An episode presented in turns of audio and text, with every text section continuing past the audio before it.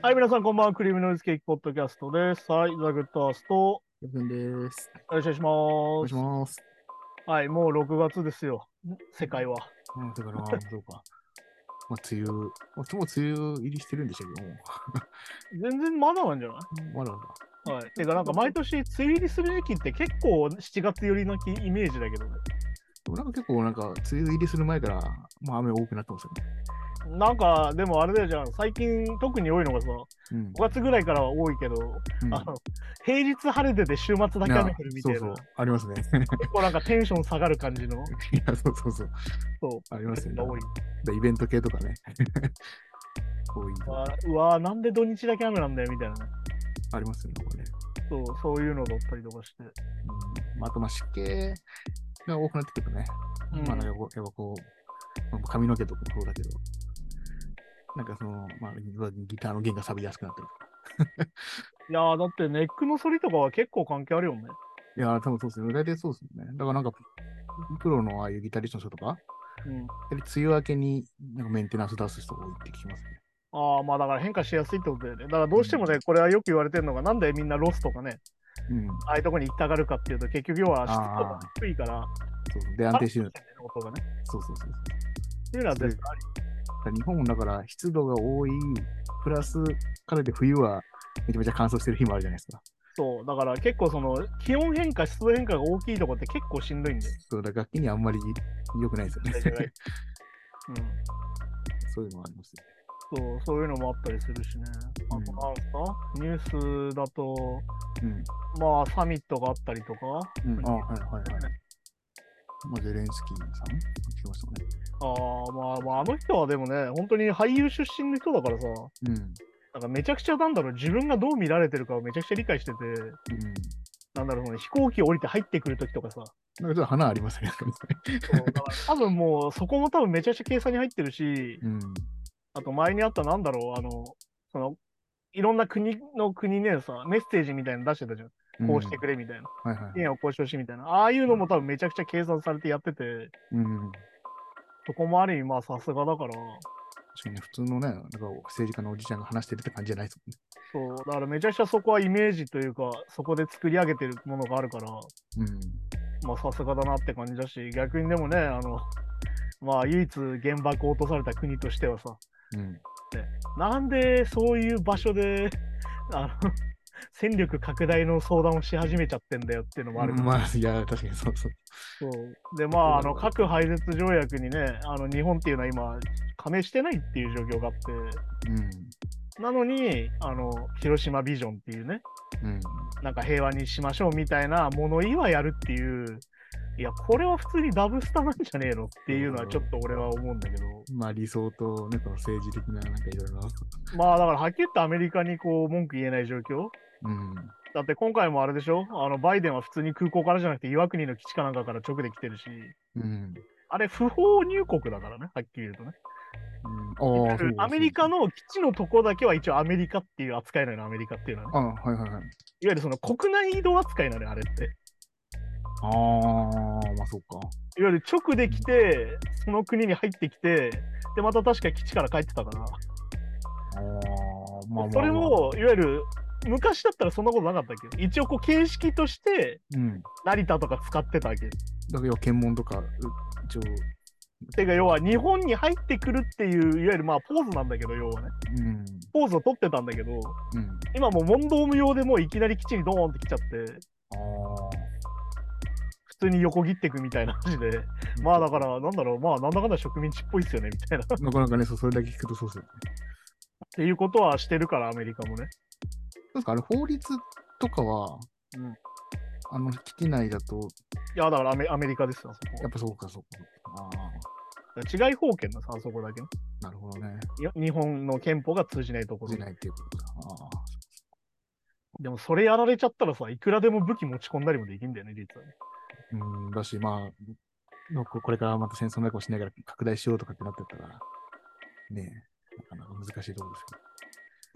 まあ、そのなかなか難しいとこですけどっていうしかない状況っていうのがあるそう。でもまあまさにそういうことで結構だからそのなんだろうなそのパワーバランスだよね結局ねこれは、うんっていうことだと思うしね、まあだからそれこそね、あのアメリカ大統領によっての社会の状況の変化といえば、うん。オバマの時はキューバとの国交が再開されてたから、はいはい。アメリカにもああのアメリカからキューバにも入れたりしたんだけど、やうん。っぱりトランプになった瞬間ダメになって、今もまあダメなままになったりとか。っていうので、やっぱりその、ね、リーダーが変わることによって、その状況は変わるんだよっていうのは当然あるよねっていうね。まあ、特にアメリカとか権限大きいですもんね、なんか。そう、アメリカは結構やっぱその大統領に対する権限大きいから、うん。あ大統領が変わることによって、まあ逆に言うと180度変わっちゃうってことも結構ある。うん。うん、まあだからね、あの、よく話してるそのオバマケア的な医療保険を結局トランプが引っぺがす動きをしちゃうっていうことになっちゃったりとか。まあ嫌だよね、あの医療保険もらえたと思ったらなんか2年後にはなくなるみたいなね。一生安泰とかでもないわけですからね。結構その、なんか、ね、人生プランというか計画とかね。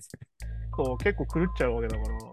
確かに。ね、結構一挙し、なんだろうな、その政府の判断に結構振り回されるっていうのは、まあ、うんアメリカ特有のものかなと思うし、逆に言うと日本みたいに、日本はじゃあ変わらないのかっつったら、単純に与党が強すぎるだけだから、あーまあ、まあ、だからまあ、あれも今、だからまあ、急に来年から制度が一気に変わるってことはないけど、そうそうそうそう、本当は逆に言うとひっくり返ってもいいんだけど、なぜかみんなそっちに投与してないから、っ逆逆にそう変わんなきゃいけないとこもずっと変わんないってことですね。そう。だから。ていうことでもあるからね。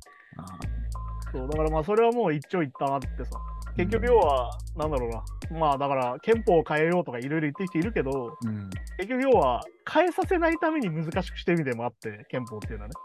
ああ、簡単に変えれないように。やっぱりこうしたいですって、いきなりじゃあ軍作って攻めたいですってなった時、いや、ちょっと待ってと。うんこれにやるには手続きが超あってなっていうためにあるから、そもそも。うん、まあまあそうですね。だからそう簡単には変わんないんだよなってことだから、前も話したけど、なんで選挙に行った方がいいよっていうのは、ちょっとしか変わらないから、うん。でとにかく。く行くしかないんだよね、そこに対してはね。うん。で、なおかつ、それはやっぱり、俺たちが決めることだから、はっきり言えばね。うん。何度も言うように、あの人たちは代理人だから、国会議員っていうのは。うん。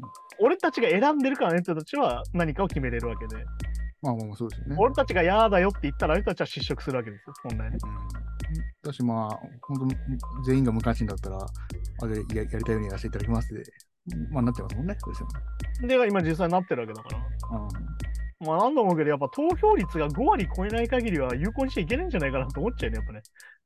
まあ確かに。だって、結局、投票行かない人が全員行ったら、結果全部ひっくり返せるレベルだけど、今はね。うん。えだからあれって、あれってネット投票とかがダメな理由とかってなんかあるんですよね、明確に。まあ明確に言えば、よく言われてる操作される。ああ、まあ組織ハッキングされちゃう。ああとネット投票に関しては、組織票でお前入れてくれたよなんか目の前でやられちゃうっていう。あ。ああ。いわゆる携帯を取り上げて、そこで投票させるみたいなのが起きちゃううあ、そっかそっかそっか。なるほど、それができちゃうの。そうだから結局行って、直接ああいう箱の中に入ってうん書くっていうのが重要なわけで。ああ、まあなるほどね。まあだからよく言われてるのはそのやりやすさ。だからなんで土日なんだよとか。ああ、そうそうそう。なんなら平日を祝日にしてその日を選挙日にすればいいじゃんとかね。うん。要はよく言うんだけど、俺の試合でも言ってさ、選挙行ったみたいな人は行ってないみたいな。なんでって、いや、うん遊ぶ約束あったからみたいな。いや、そのために期日前投票があってみたいな話なんだけど、うん。そういうのは知らなかったりするわけ。まあそうですね。で、結局要はね、土日寝てたいとか、もう疲れてるから寝てたいとか、うん。せっかく旅行行きたいみたいなのあるわけだけど、期日前投票行く暇はないみたいな。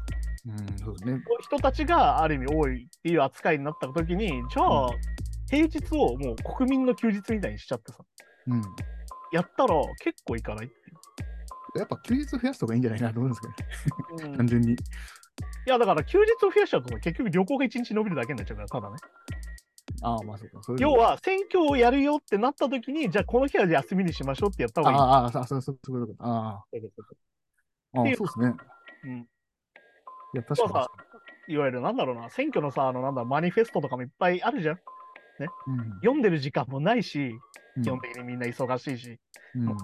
ヘラヘラになるまで働いてるからさ、やっぱうん。なった時に選ぶ時間もないし、行く時間もないみたいな人たちもいっぱいいるわけよ。だから有給みたいな感じで、この投票うん休暇みたいなのがもらえたらいいですよね、確かに。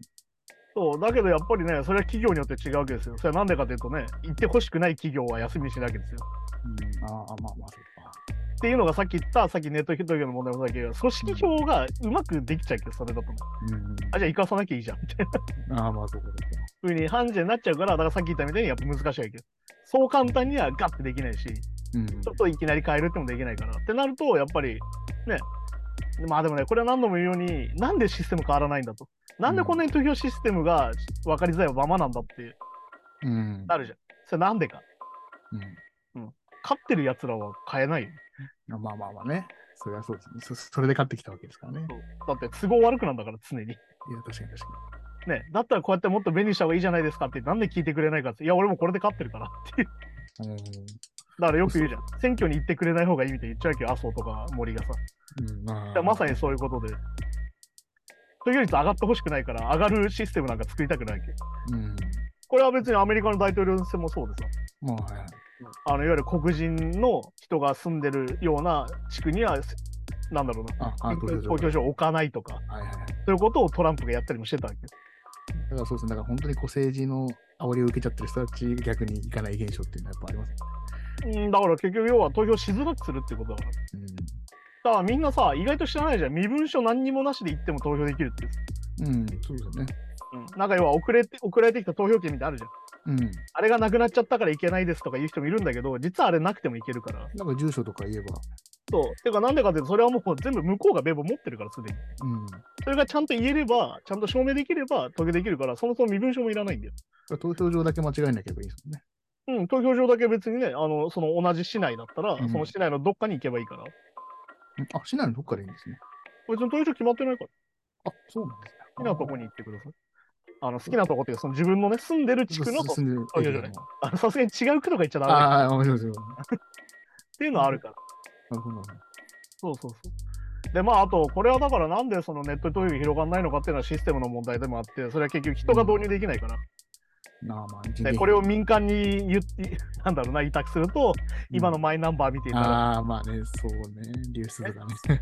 ね、結局でちゃんとお金かけないから、うんそこにね。でぐっちゃぐちゃになったりとか、結局そこであの政治家と癒着してる企業にばっかお金がいったりとかうん。するわけだし、で、まあそこでね、陰謀論的なものがまた出てくるわけですよね。うん。まあ結局あの、アメリカでね、選挙不正してたっつってドミニオンっていうさ、投票所のシステムがあったけど、結局今あのドミニオンが今訴え返して、ちなみに、うんまあアメリカの FOX ニュースっていうニュース会社を訴えてさ、はいはいあの、ドミニオンが勝ちまして結局。不正はなかったんだよね、結局。うん。あの、1000億円の賠償 になってったというね。まあ確かに。っていうことにはなってたりするっていう。まあ、それは根拠がなくて言っちゃってるから、やっぱそれはちゃんと調べたら、そう負けますね。負ける名誉毀損として負ける。うん。だからね、難しいのがね、結構だから、右派左派ともに極端になりすぎて、結局なんかデマ合戦みたいになってて、うん。ああ、なんか両方とも陰謀論じゃんみたいになっちゃうことがあるから。まあ確かに。まあでも、メッセージで勢い出すってなったら、やっぱね、あることないこと混ぜた方が、まあだから要は、これはあれですよ、の、何でもそうなの、滑りない話とかもそうだけど、うん、あはいはい。持っちゃうじゃん。うんまあそうですね。ちょっと構成変えたりとかした方が伝わりやすかったりとかしますからね。で問題はその、その森がいいのかってことだから、そうそうそう。政治って言ってから、その、ねそう、事実ねじ曲げるぐらいだとやっぱダメですね。それは普通にデマなんでっていうそうそうそうそう。もう優しい嘘とかでも何でもなくて、ただの嘘じゃんってなっちゃうから。まあね、デマもね、そうそう。いや、その可能性もありますよね。いやーだから、あのなんかこの前話してた入管のやつでさ、そうそうそう。ね、あの、女性の上村瑞穂だっけ？あの、うん維新の議員がさ、うんもうあの人はもう普通に、なんだろうな、その、なんだろう、国会議員としての機能を果たせないような人だから、もうんうやめるしかないと思うんだけど、ああいう人はね。まああれでさ、結局要は、ね、私が嘘をついている可能性もないみたいなさ、うん。可能性をじゃあ証明してください。なんでお前、なんでこっちが証明しなきゃいけないの？そうそうそう。だから、いや待て待てっていうさ、アンガーストライキの可能性もありますよね。でそのいやその可能性があるぐらいでバンって言っちゃうのがいわゆるデマを流すことじゃないですか。いやまさにそうだしね。確証がないのに、まあ言い切っちゃうみたいなのが。まあ、あれですよ、あの、ナイフを持ってるっていうことは人を殺す可能性もありますよねって言うと、いや、しないですけどみたいな話だから。みたいな、そう いや、なんかそこかよっていうところでさ。まあ、素直にすいませんでしたって言えばいいのにな。まあでもね、あれは多分俺わざとやってると思うよ、維新の人たちは。あだってあれで印象が操作されてんだもん、結局。あ、ああ、そっかそっか。まあ、だからそういう、まあ、移民だったり、そういうの反対する、そう。人たちからすりゃ、ああ、あいつらはハンガーストライキしてたから死んだんだみたいな。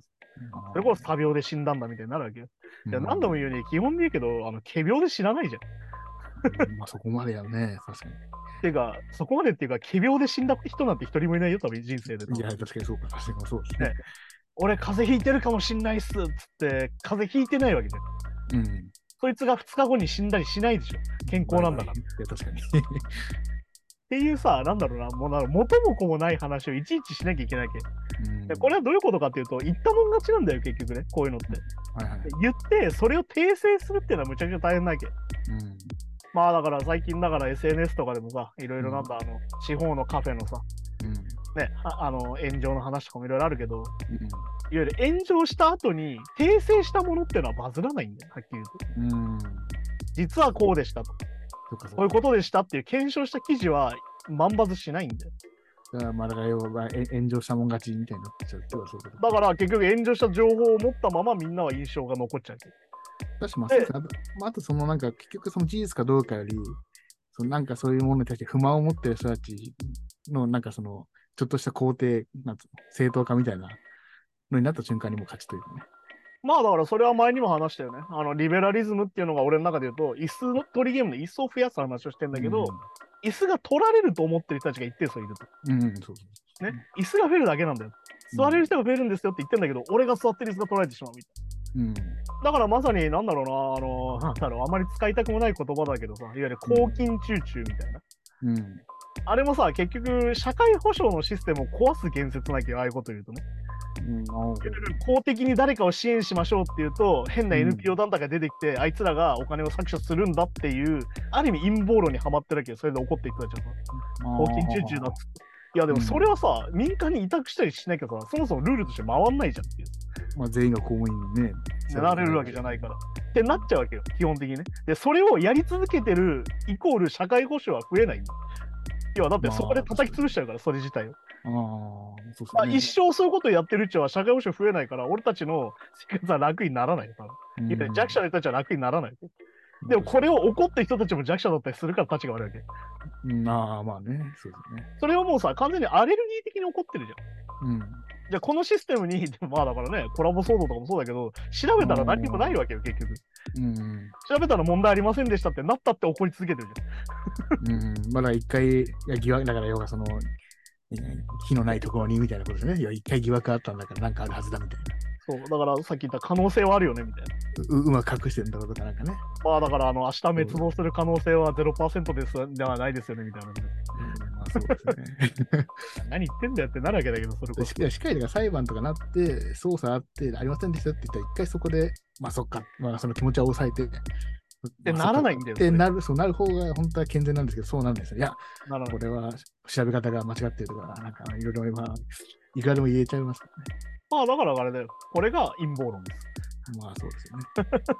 っていうことになっちゃってて、さっき言ったその弱者を救済することに対して非常にアレルギーがある。うん。なんかズルされてるんじゃないかみたいな。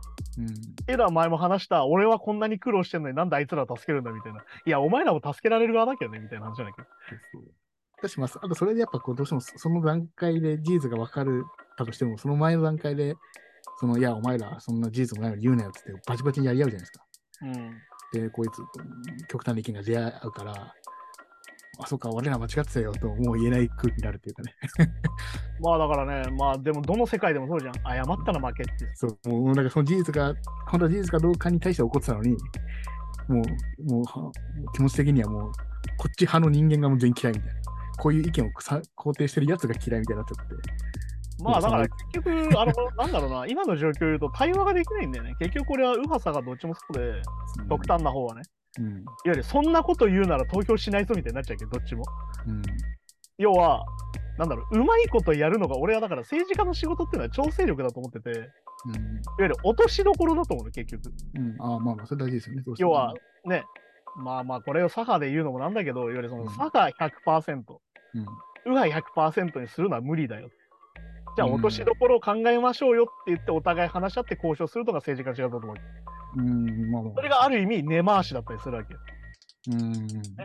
ある意味、政治力だったりするわけ。それが上手い人が納得させれる。うん。だけど、一個でも違う意見が入ったら私はもう嫌ですみたいな。うん。これっていうのは、はっきり言ってクレーマーに近くなっちゃうけど、状態としてね。ああ、はいはい。いや、だからさ、あなたの言うことを100%飲み込むのは無理ですよと。うん。それなんでかって、あなたの100%飲み込んだ瞬間、ほ離れていく人も同時にいるわけですよみたいになっちゃうんだけど、うん。だけど要は、取り込んだことによって違うのも離れていくわけじゃん。この人を、だから結局それってさ、この人がいるから OK とか、こういう人がい言ってるから OK みたいな、うん、話し合ってないんだよね。意見のぶつけ合いしかしてないわけ。ああ、そうそうそうそうそうそう。そうなんですよね。うんだからその意見同士をどういう落としどころにするかってところまでいかなきゃいけないんだけど、うんその前でもう喧嘩しちゃってるから。そうだ、結構、本当だ、喧嘩なんですよ。なんかその、あのディベートじゃなくて。まあだから結局ね、そのなんだろう、あの内毛場に近い形に結局なっちゃうから、うん。らそこは難しいなと思ったりするんだけどね、だから本当になんだろうな、その中でさ、やっぱ維新の票が増えてるみたいになってるわけだから、うんいや、そこはちょっとみんなさ、これこのままだと確実にもうもっとやばいことになるよって話だからね。だから逆に言えば、だから、あ、こういうパフォーマンス、まあ、あれがパフォーマンスだとしたら、あ、こういうことやれば、まあ、そういう層に刺さって票が増えるんだったら、まあ、定期的にやるかってなって、いやー、ていうか、維新っていう人たちは定期的にやってますよ、あれは。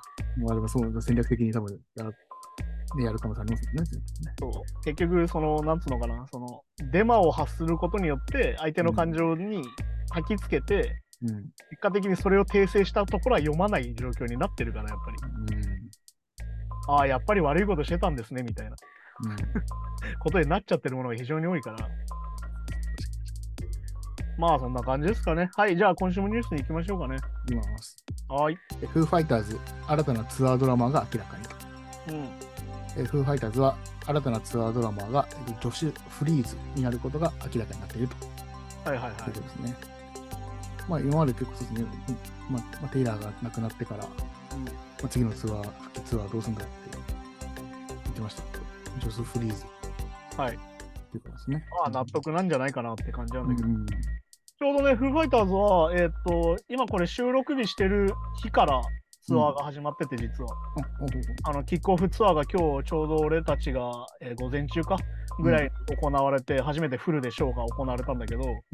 えーっと、その前に、えーっと、こっちで言うと月曜日かな、うん。月曜日の朝4時ぐらいに、うん。初の解禁、ドラマーが誰かうん。っていう、いわゆる、まあ、スタジオセッションみたいな映像が出てきて、うん。そこでまあ、ジョシュ・フリーズに決定っていうのが出た。うん。まあ、これが結構あの芸が細かくてさ、うん。ああ、だからこれは風イさすがだなと思うのは、やっぱりしんみりせずに、うん。面白おかしくやるっていうのをやってて、うん。あの、最初ね、あの、風イのメンバーたちが話し合いしててさ、うん。あれ、ドラムどうするみたいな。誰だっけ、うんみたいな。話してるとこにガチャッと入ってきたのが、あの、チャド・スミスね、最初に。うん。はい、じゃあ、おチャドなのかな？みたいな、見てる人。うん。え、チャド・スミスドラムなの？と思ったら、ちょ、悪いんだけどさ、目の前にある車邪魔だからどかしてくんないみたいな。なあ。でこれじゃあスタッフに言って動かすよ、みたいな。ああ、うんわかった、じゃあね、っつって。うん。で受けるのが全員あのスティック持ってるっていうね。うんスティッカー持ってるチャドっていう,、うん。っていうネタがあって、で、次はガチャってやって、次誰かなと、トミー・リーです。うん。あ、トミー・リーっつって、ああ、久々じゃんみたいな。うん。どうしたの？みたいな。あ、それでさ、みたいな。これで実は小ネタになってて、うんあの、ジョシュ・フリーズがもともとやってたバンドってバンダルズっていうパンクバンドなんだけど、うん。実はあの、トミー・リーが着てる T シャツが Vandals の T シャツなんだよ。うん。おーあ、そ、そ、それもちょっとメッセージ入れて。ねネタネタが実は入ってて、でああ、トミー・リーじゃねえ、みたいな。あ、トミー・リーじゃねえんだ、みたいな。うん。トミー・リーじゃねえじゃん、みたいな。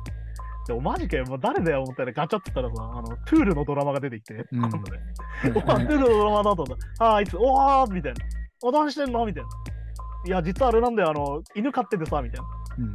犬のトリミングしてきたんだよ、プードルのって、プードルがこうトリミングされた犬を連れてるっていうのが これまあネタになってて、どういうことかっていうと、あの、ジョシュ・フリーズがプードル2匹飼ってるん。あで、実はそれ、そのトゥールのドラマも連れてる犬っていうのはジョシュの犬なのね。あ。あ、でも、だんだん匂わせてるんですね、ちょっとね。そう。で、ケントが、俺一番面白かったのは、そのトゥールのドラマの人がトリミングの資格を持ってるってことが一番受けたんだけど、あああ、そうなんだ。トリミングできんすか？みたいな。あそこもちゃんとね。で、次のカメラ切り替わった瞬間、ドラムというか、そのメンバーだけ映してる絵になって、おい俺いつまで俺ドラム座ってんだよって、実は最初から座ってたっていう になっあてるって映像になってて、ー。すごい。これをまあ一応3日間アーカイブで無料で公開しててね、ビープスっていうライブネーションがやってる配信サイトか。はいはい。で、配信されて1時間の映像でね、うん。やってたんだけど、まあでも、ジョジュ・フリースっていうのは前も多分なんかで話したと思うけど、もう本当に世界一のセッションドラマと言われてて、うんまあ、スティングですよ。そもそもスティングのドラムなんですよ。はいはいはい。まあ、何がすげえって、あの人はもともとディズニーランドでドラム叩いてたんですよね。ディズニーランドの、えっと、エリアで叩いてる、まあ、マーチングバンドの指揮者かなんかを親がやってて、うん。12歳ぐらいからもうディズニーランドで叩いてて、マーチングで。あれもオーディションめっちゃ厳しいって言いますもんね。そうで、まあ、要はあれってさ、何がすげえって、アメリカンディズニーってあれ、いる場所によってもそうなんだけど、ドラムがいるところって、多分あれ、リクエスト形式なんだよね。で70年代とか80年代のトップヒットを、トップヒット50みたいなやつを全部叩けなきゃいけないみたいな。なるほど、あれを12歳からやってるっていう。おー、すごい。超エリートだし、なのにパンクバンドに入るっていうね。うん。あだからこれ、ウィキペディアに確か書いてあって、これ事実らしいんだけど、うん。あのバンダルズのメンバーがあのうんディズニーランド行った時に、わめちゃくちゃうめえドラムいるじゃんって誘ったら15歳だったみたいな。で、入ったみたいな話とかね。えーあとまあ最近だったら、あの、オフスプがね、うんあのコロナのね、あのワクチンが打てないっていうんで、ドラムがさ、うん、あはいはい。あの参加できないってなった時に代わりに立てたのはジョシュ・フリースだし、困った時のジョシュ・フリースってずっと言われてて、うん。うん。まあちなみにゆ日本で有名なところだと、アヴリル・ラヴィーンのレコーディングが全部ジョシュだ。うん。あはいはい。うん。あ、だからあと、 Good Charlotte とか、うん。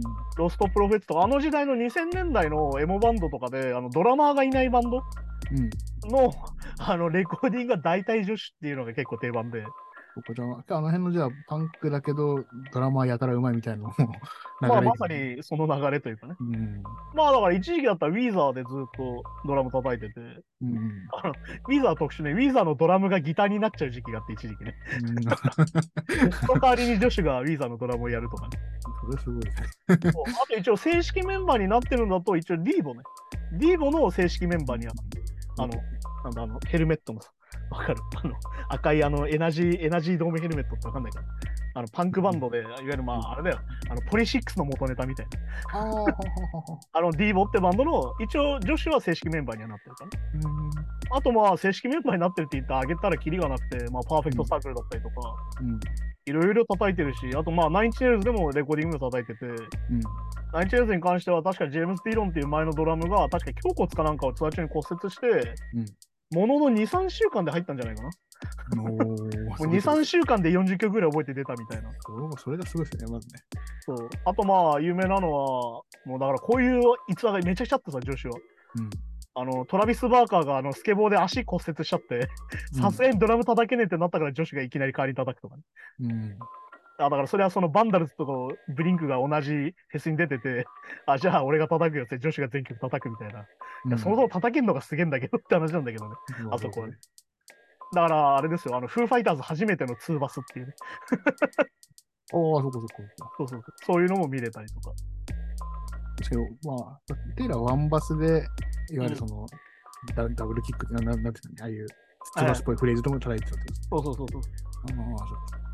あの、正式にちゃんとあの、ツーバスある状態でツインペダルでやるっていうのを今回やってて。そう。あの、どう見てもツインペダルの曲じゃなかったのに、めちゃくちゃ最後ツインペダルの曲になってて笑うみたいなシーンとかね。デイブと、デイブたちが普通にそれ見ながら笑ってたりとか。なんかこう、スタジオ練習の映像なんだよね、それ自体はね、見ると。うん。本当になんか話し合ってて、なんかモンキーレンチの途中で、あの、あれじゃんっつって、なんかブレイクの後歌だけになって入るじゃんって、あれどうやって入んのっていうのをデイブとジョシュで、あの、うん口ドラムしながら合わせるとか、そういう映像が入ってたりとか、あとなんだろうな、日本人しかわかんないネタだと、うん。あの、パッド・スメアが、確かあの、スリーピックアップのギターを弾いてんだけど、最初。うん。で、それ、そのギターどこのって言って、デイブが聞くんだけど、あ、バーニーだよ、っつって。日本のブランド。まさにバーニーのギターなんで、よく見たら。おーそういうのが見れたりとか、結構ね、あの、小ネタがいっぱい仕込まれてて、うん。で、あと、あの、モンキーレンチがクソ速えの、今回の、その女子がやってる場所が。うん。わざと速くしてんだけど、はいあの、速すぎてデーブが歌いながら吹くっていうね。速って言って。で、それをあの、全部ダウンピッキングで弾くみたいな。ちょっともうめっちゃメタルっぽくなっちゃって。そうで、なんかあの、ブレイクの時に、やべえ、前腕パンパンだわ、みたいな。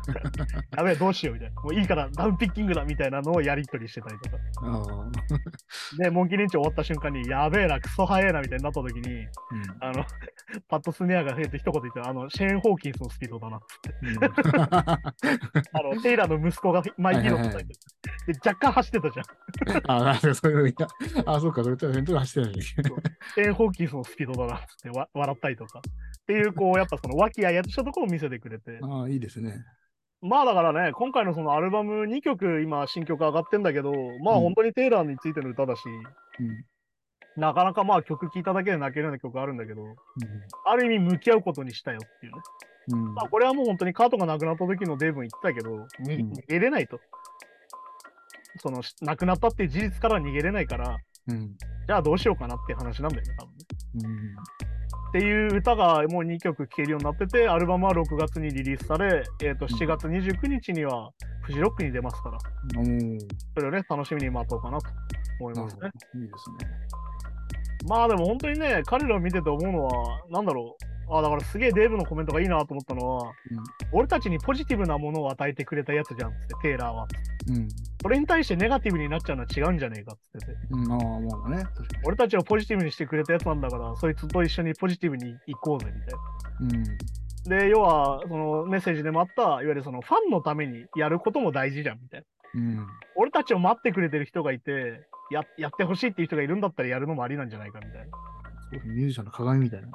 そう、だからね、まあよく、これはだからあれか、パールジャムのエディとかが言ってたやつか。うん。あね、歌詞が書けねえとか、うん曲ができねえってなったら、曲ができねえっていう曲を作って、歌詞が書けねえぜって歌えっていう。ああ、なるほど。俺たちはパーソナルなことを歌い続けるしかねえんだよっていうのはまさにそういうことだと思うから。いや、だからある意味それがセラピーになってんのかなと思うよね。あれあ、本当にその、うん、楽しそうにそのセッションしてるメンバーたちを見て、うん。あ音楽に癒されるってこういうことだよなみたいな。自分たちもってことか。そう、自分たちの多分セラピーにもなってる。なるほど、なるほど。うん、いや、非常にいいことなんじゃないかなと。うん。それは思ったね、やっぱね。それいいですよね、確かにね。うん。まあだからね、まあジョシュ・フリース以外いないかなって感じですよ。うん。US オルタナ好きからするとね。うん。まあ逆にこれでね、息子にすればいいとか言ってる人もいたけど、やっぱ息子になっちゃうとプレッシャーがすごいからさ。まあ、ねそうですね、確かに。だって50代のおっさんに18歳とかいるわけだからさ。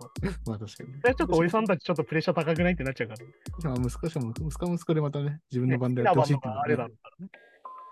そう、だからさっき言ったね、映像とかは、まあ、普通にネット側に転がってるので、うん。フルじゃないけど、一応いろんな部分で転がってるんで、それ見てもらえればいいかなと思います。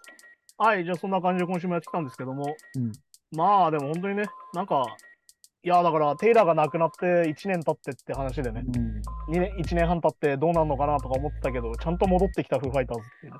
うん。ね。まあだからバンドも人生だねってこういうことだねみたいなことで。いやなかなかね、だからまあ、多分まあ、ジョシュ・フリースはツアードラマーになるだけで、一応これあれなんだよ、あの、なんか勘違いしてるんだけど、メンバーになるわけじゃないんであ、そうそうなんですよね。正式メンバーではないですね。で、あの、ちなみに今回のアルバムでもう、あの、デイブがドラム叩いてるっていうのはもう発表されてて、うん。で、確かすごい徹底されててさ、なんかその新曲2曲先に出たんだけど、先週ぐらいに。やっぱドラムのクレジット隠れてて、実は。あ、そうだ、えじゃあそこのレコーディング、が誰を叩いてるかっていうのは内緒になったの。なるほど、そうそう。で、このセッションの映像の中で、うんあの、ジョシュが聞くんだよ。この曲のさ、フレーズなんだけどさ、って。うん。いわゆる片手で叩いていいの？両手叩いていいのっていうのをデーブに聞くんだよ。うん。で、デーブが、ああ、これ俺両手で叩いてるよ。つって、ああ、じゃあ両手なんだっていうので、あじゃあこの曲デーブ叩いてるんだっあ、そういうこと、そういうこと。ああ。ていうネタにもなってたりとかして、うん。ああ、なんかいろいろ粋なことをしてくるなっていう。なんかそうですね、見せ方が上手ですね。仕掛けがいっぱいあるみたいな話で。はい、そんな感じでね、じゃあ、フーファイターズの新曲をね、聴きながら、夏フェスを待とうかなという感じですかね。そうですね。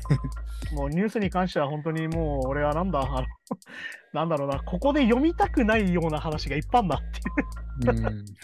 もうこんな話題の話をしたくないよっていうのが結構あって、だからもうあのニュース選びに俺たち難航してたんですけど、うん。まあまあ、そうですね。まさにそういう感じでね。まあだけどまあ現実から目をそらさずに行こうということで。はい。じゃあそんな感じで今週もありがとうございました。また来週です。さようなら。さよなら。Lionsgate Podcast.